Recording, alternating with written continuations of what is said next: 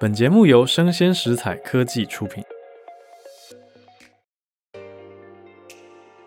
关键英语教室，学新单字，知天下事。欢迎收听浩尔的关键英语教室。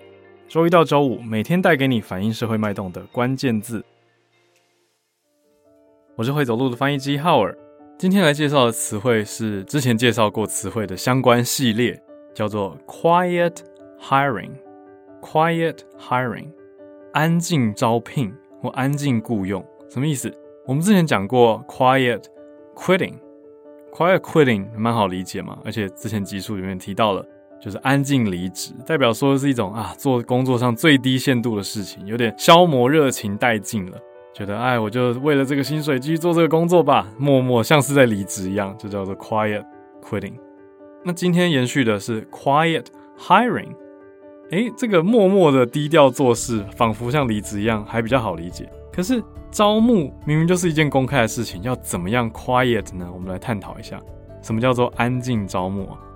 大家思考一件事情，我也在想这件事情很有趣，就是如果一个公司要找新员工进来。大家认为招募是要花成本的吗？想一想，其实是要的。你看，一般公司是不是有 HR 人力资源部门？那你要先请人家来 HR 上班，是不是就已经在花薪水了？对啊，这是第一件事情。那第二件事情就是，你有新的职缺开出来的时候，是不是需要有人去撰写 job description 这些职业叙述、职业工作内容？我们业界讲的 JD 嘛，没错。那写完以后呢，还要去哪里？要登到各大求职网站，让人家看到公开招募的职缺啊，说不定还要投放广告，让更多人可以接触到这个职缺。说不定你还要找猎人头公司，所谓的 head hunter，帮你找这样职位的人来填补这样的工作空缺。所以刚刚我讲的这几个都是传统上招募会采取的手法，也就是普遍偏向是公开，甚至有时候是大张旗鼓的。可是换一个角度，也蛮花钱的，蛮花成本的。所以啦，就出现了所谓的 quiet。Hiring，我们今天这个字就代表说省成本的招募方式，等于不高调对外公开、大张旗鼓的增聘，而是透过内部各种可以节省的方式。你说用人力调度，或者是转派部门、调人支援，等于就是没有要公开的说啊，我们要招新人啦，要多花多少多少钱，欢迎大家来，那是很不一样的感觉。所以 quiet hiring 也被有一些人认为有点拿来诟病了。就认为说啊，公司都只想省东省西省这个，就用 quiet hiring，你都找外包的这些 contractor 承包商，可是常常其实让本来的员工或正职的员工更累，这是大家对于 quiet hiring 的批判。那 quiet hiring 当然讲的是公司的这种政策或是做法的角度。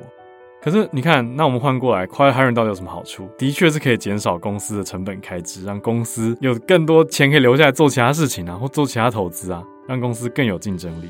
所以有时候也是蛮多面向要一起去看了。好，quiet hiring 它可以当名词来使用。好，那我们来听一些例句吧。Quiet hiring is not a new concept. It is just coming to light now since millennials and Gen Z see that this is a problem in the workforce that must be addressed. 意思是说，quiet hiring is not a new concept，不是新的，而是什么呢？本来就有。只是现在，Millennials 千禧世代还有 Gen Z Z 世代发现说啊，这是一个要处理的议题， 可能代表的是说受到 Quiet Hiring 影响冲击的，刚好是现在比较偏向是 Junior 比较资浅，或者是只是当上小主管的 Millennials 千禧世代，因为感受会很深嘛。你说哎，缺人呐，公司可不可以补人？就公司就说嗯，我们采用 Quiet Hiring，你就会觉得补人补得很慢，那资源的后面的追兵一直赶上来，然后你的救兵又不来。这种感受，所以要处理 quiet hiring，意思是通常被夹心在中间的这些小主管世代是不喜欢 quiet hiring 的，而是希望你可以派一些即战力给我。这个是很真实的职场情况。第二个例句，Our boss is quiet hiring contract workers。我们刚刚说的承包商或者合约工作者 contract workers。Our boss is quiet hiring contract workers because he does not want to cover the cost of hiring new employees。哇，完全就是我们刚刚讲述的意思嘛，就是这个老板呢，他用 quiet hiring 这边当动词用哦，很有趣，直接接了 quiet hiring contract workers，找他们来干嘛？因为他不想要 cover the cost of hiring new employees，他不想要负担这些招募新员工的成本。好，这句话也再次的印证了我们刚刚说的 hiring people comes with a cost，是有成本的。只是平常我们上班的话，真的不会去想太多，不会想到说，呃，公司招新人也要花成本，但其实是要的，啊，而且还要选择面试啊，好多关啊，选试任者啊，等等等，所以又花时间又花钱，的确是一个蛮辛苦的事情。难怪有一些老板会想要用 quiet hiring。最后一个例句，quiet hiring is causing employees to burn out. They either quit their jobs or have a passive attitude towards work. 好，讲的是让员工很累啊，员工非常的疲劳，burn out，燃烧殆尽的感觉。所以他们有两种情况 ，they either quit their jobs or have a passive attitude towards work。的意思是两种的其中一种都适用啊，都有发生，只是大家个别情况不一。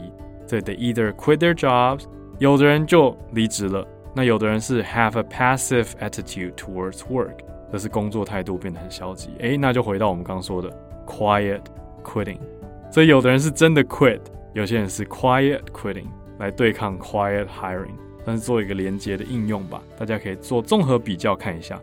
Q U I E T H I R I N G，quiet hiring，quiet hiring，安静聘雇，有趣的概念。我是会走路的翻译机浩尔，关键英语教室，学新单字，知天下事。我们下次见。